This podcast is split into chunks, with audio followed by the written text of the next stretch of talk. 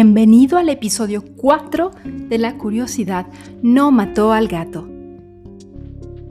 Hoy hablaremos de un tema un tanto controversial, pero de mucho interés. Charlaremos de algunas de las sectas famosas que han existido y lo peligrosas que fueron o todavía son algunas de ellas. Si quieres escucharlo, sígueme.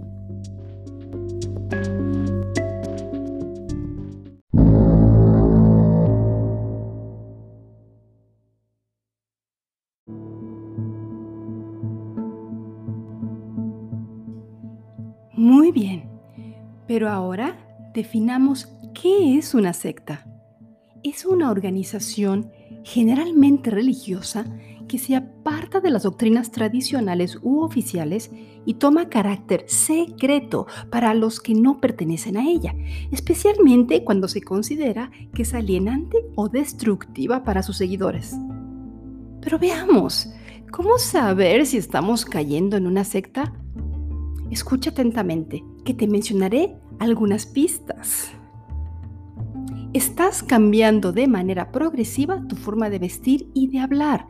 Cuando te miras al espejo, ya no ves reflejada la misma persona que eras antes. Y ojo, no hablo de la última moda, ¿eh? esto es otra cosa. Priorizas quedar con ese nuevo grupo de desconocidos antes de que con tus amigos de toda la vida. Preocupante. Cuando te preguntan, ¿dónde has estado? Dices que no sabes explicarlo, que va mucho más allá de la mente, que se necesita vivirlo en primera persona para entenderlo. Si te insinúan que tus nuevos amigos te están cambiando, hmm, te irritas, te escapas, cortas el tema o te limitas a no responder. Crees que los comentarios negativos son fruto de la envidia porque tú estás mejor que nunca. Nada malo con estar mejor que nunca. Pasas tu tiempo adorando a uno de los ponentes, a una idea o hasta un objeto. Tu vida gira en torno a algo que evita que estés pensando en el problema que antes te causaba tanta desesperación. Te sientes culpable si pasa por tu mente la idea de abandonar al grupo. Ya no puedes deshacerte de ellos. Te sientes obligado a asistir a todas las reuniones porque piensas que son una pieza fundamental y que todo se derrumbaría sin su apoyo.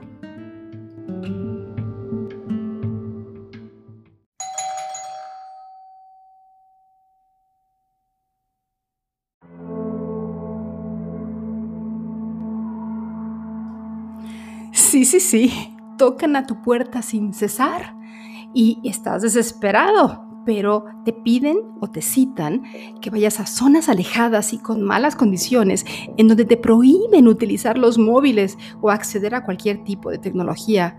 Mm, suena como una película de terror, pero realmente si llega a ser eso. Mm, bueno, si ya te diste cuenta que no te encuentras en peligro, me alegra. Entonces ahora vamos a charlar sobre algunas sectas famosas extrañas y de las cuales algunas de ellas fueron o siguen siendo bastante peligrosas. No te preocupes, que no seré gráfica de los actos tan horrendos que cometieron algunas de estas sectas. Creo que la imaginación lo dice todo.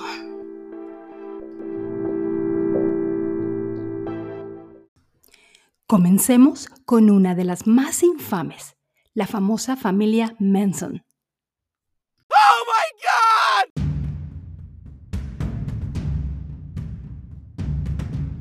Sí, oh my God, la famosa familia Manson. Uno de los cultos más infames de la historia de Estados Unidos es la familia, un grupo de jóvenes que siguieron al psicópata Charles Manson en finales del 60. Manson y sus seguidores escribían letras de las canciones de los Beatles con la sangre de sus víctimas en las paredes. Este culto fue fundado por Charles Manson como figura principal y mentor. Este hombre loco hizo que varias personas convivieran con él en una casa, generando una mentalidad de odio y finalmente llevándolos a cometer los crímenes conocidos como el de Sharon Tate, que supuestamente llevarían al cambio mundial. Sus seguidores tenían un sentido de pertenencia al grupo muy fuerte, aún después de que Manson fuera encarcelado. Algunos datos curiosos de Manson es que él estaba obsesionado con la música de los Beatles, especialmente con la canción Helter Skelter, que él mismo reinterpretó como una predicción apocalíptica del fin del mundo, según la cual una guerra racial entre afroamericanos y blancos destruiría el planeta. Manson se estableció como un gurú místico o espiritual en San Francisco durante el denominado Verano del Amor de 1967, aprovechando los festivales y concentraciones hippies. Pronto logró aglutinar a un grupo de devotos seguidores bautizados como la familia Manson y en su mayoría mujeres. Y bueno, no contaré aquí las atrocidades que cometieron.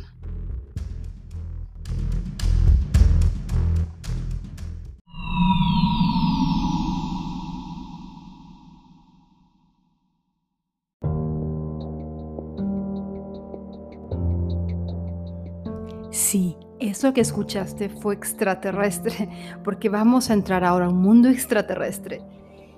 Vamos a empezar con la sociedad Aetherius y otras relativas a extraterrestres.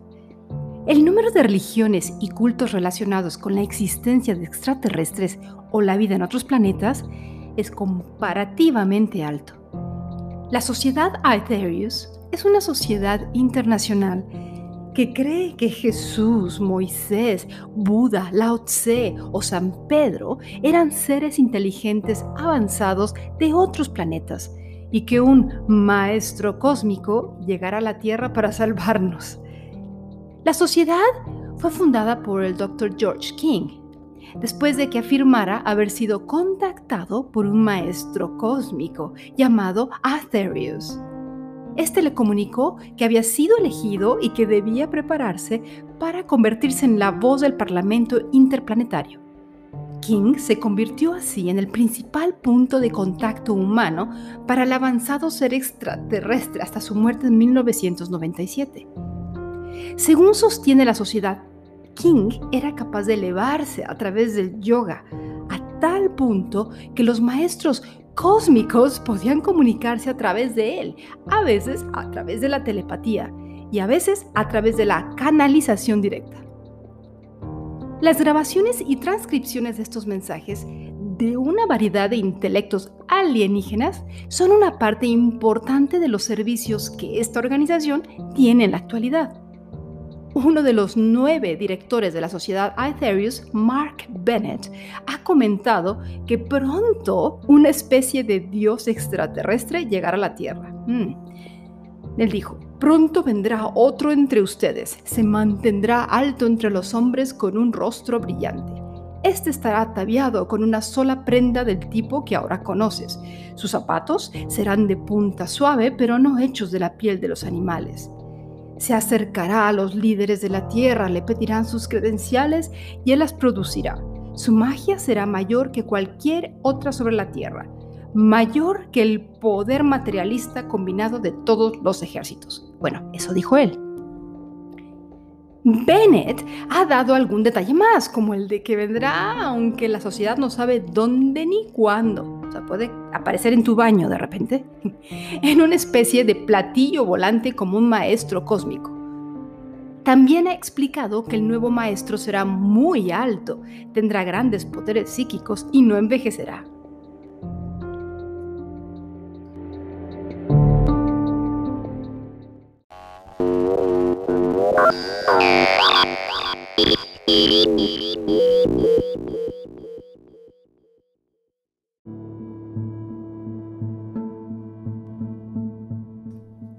Quizás otra de las sectas más famosas sea la cienciología, que habla de Xenu, un dictador de la Confederación Intergaláctica que trajo a la Tierra y mató aquí a millones de los suyos.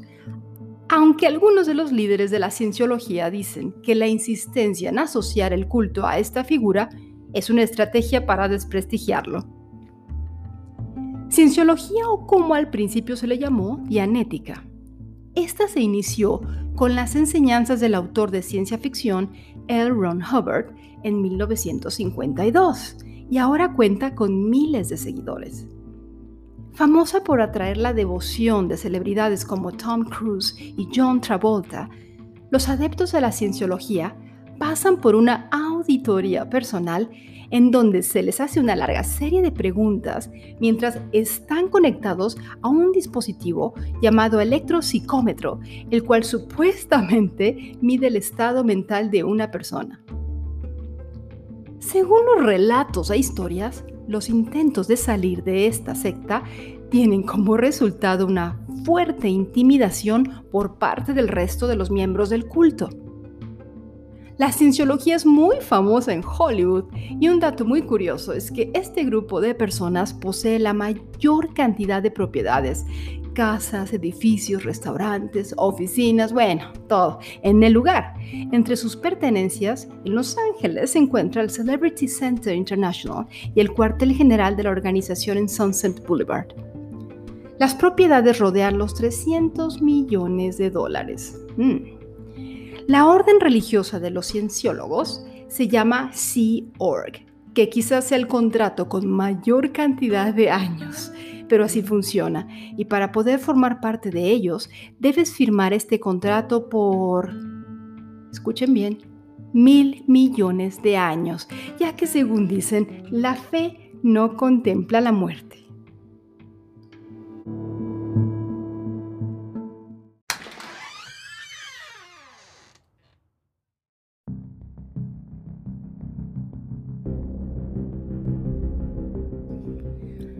Acabamos de abrir la puerta de otra casa de una secta asociada a creencias de que hay vida en otros planetas.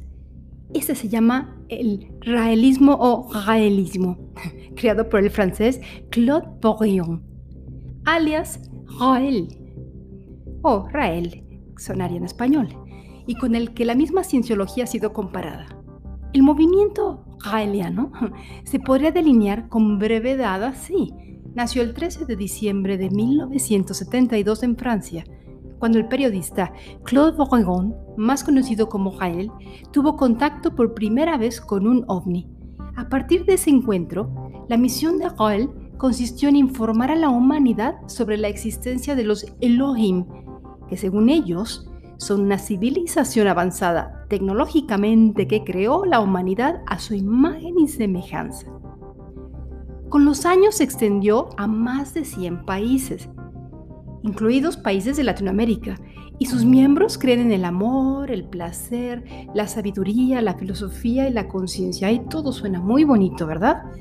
Los gaelianos ganaron atención nacional cuando su compañía Clonet afirmó que habían clonado con éxito a una mujer, a la cual llamaron Eva. Hmm, me sorprendo. Ellos intentaron, con distintos niveles de éxito, establecer embajadas en todo el mundo para poder saludar a los extraterrestres cuando finalmente llegaran. Además, defienden con absoluta convicción la ciencia y la tecnología, así como una sexualidad abierta, y consideran que la democracia es una forma imperfecta de gobierno, por lo que proponen la geniocracia o gobierno de los genios, así como el paraísmo, un sistema similar al comunismo, pero con trabajo realizado por robots y tecnología computacional. Ah, esta no suena peligrosa, esta suena hasta bastante, pues, interesante, pero aún así yo no me uniría.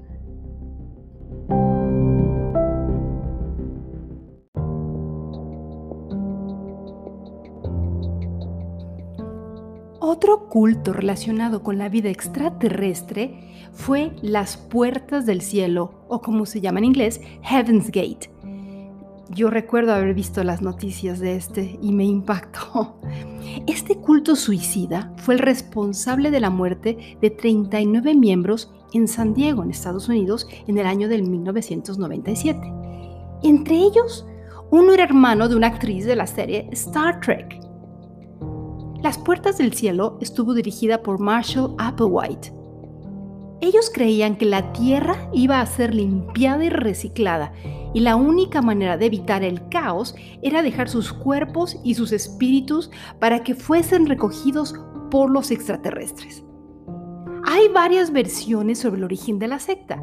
Según la más extendida, Marshall Applewhite conoció en un hospital a la enfermera Bonnie Lou Needles, quien le convenció de que él era el elegido de Dios. Luego ambos decidieron que eran extraterrestres. Vaya qué decisión. Juntos empezaron a reclutar adeptos para proporcionarles la salvación. Se suicidaron para subir a un platillo volante que venía tras el cometa Hale-Bopp para acceder así a un plano superior de existencia. Él dijo, frente a la televisión, ¿Cómo me gustaría que pudieran estar aquí y ser tan afortunados como nosotros? decía ante la cámara uno de los miembros de la secta antes de ingerir una dosis letal de barbitúricos y vodka sobre una litera de su mansión comunal. La policía encontró a los miembros sin vida extendidos de forma ordenada en sus literas, con los rostros y torsos cubiertos por un paño púrpura. Cada miembro llevaba un billete de 5 dólares y 75 centavos en sus bolsillos, eh, si les cobraban un poco para entrar. Todos estaban vestidos de forma idéntica, con camisas de color negro, pantalones deportivos, zapatos de goma Nike negros con blanco, completamente nuevos, digo, por si acaso necesitaban un nuevo deporte, y un brazalete en el que se leía las puertas del cielo, equipo visitante. Muy trágico y bastante loco, la verdad.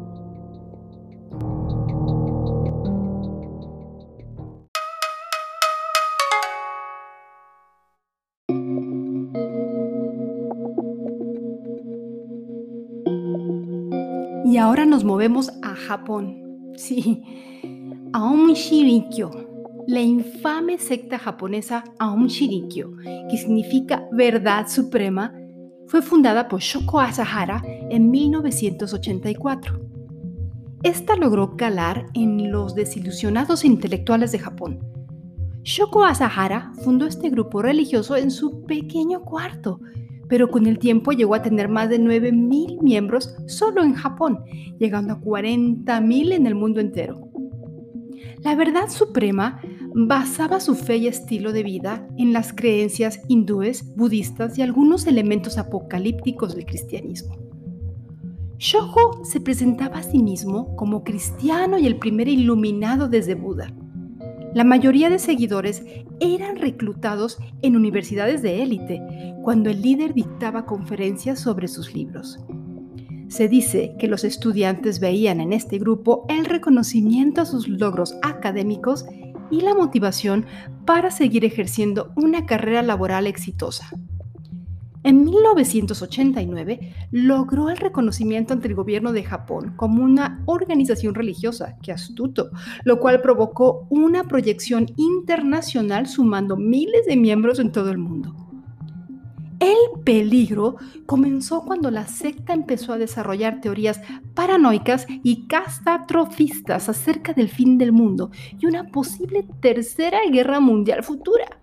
Su líder aseguró que los miembros de la secta serían los únicos sobrevivientes. Mientras la paranoia crecía, los miembros volvían más violentas sus acciones, llegaron a secuestrar, herir y matar con agentes químicos y biológicos a quienes consideraban sus rivales. Muy triste, muy triste. What's the matter with you?